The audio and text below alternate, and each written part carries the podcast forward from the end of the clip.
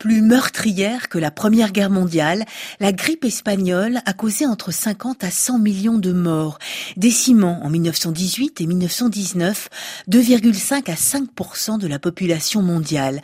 Un bilan toujours incertain pour la plus terrible pandémie du XXe siècle, qui fut comme occultée par la guerre de 14-18, dont elle porte pourtant la trace jusque dans son nom.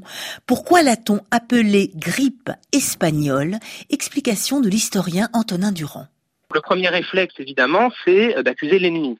Donc on imagine que euh, la grippe espagnole a pu être une fabrication des laboratoires allemands, comme les laboratoires allemands ont euh, imaginé les gaz de guerre, etc. Mmh. On est dans une période où la peur de la contamination par l'air est associée à la peur du gaz. C'est d'ailleurs intéressant de noter que le masque à gaz et le masque de protection contre l'épidémie sont deux images très fortes qui restent de la Première Guerre mondiale. Mais donc dans un premier temps, euh, on accuse l'ennemi et puis assez vite, on s'aperçoit qu'en réalité, l'épidémie vient plutôt euh, de l'Ouest. Et donc la grippe dite espagnole euh, porte ce nom en réalité pour deux raisons. la première, c'est que l'Espagne est l'un des rares pays neutres pendant la Première Guerre mondiale mmh. et que du coup, c'est l'un des seuls où l'information est assez peu contrôlée. Donc c'est un des seuls qui euh, laisse circuler les informations sur la gravité de l'épidémie, alors que pour éviter que le moral des troupes ne baisse, dans les pays occidentaux, les autres, on a tendance à minimiser l'épidémie, ce qui donne une fausse impression que l'Espagne est le foyer principal de l'épidémie. Et puis il y a une deuxième raison à ça, hein, qui est davantage liée à la question de la migration, c'est que euh, parce que les hommes sont au front, ils sont remplacés euh, dans les usines et dans les champs, pas seulement par les femmes, ils sont aussi remplacés par les migrants. Et les migrants en particulier, ceux qui viennent des pays neutres, puisque ceux qui sont, viennent des autres pays belligérants sont aussi euh, à la guerre.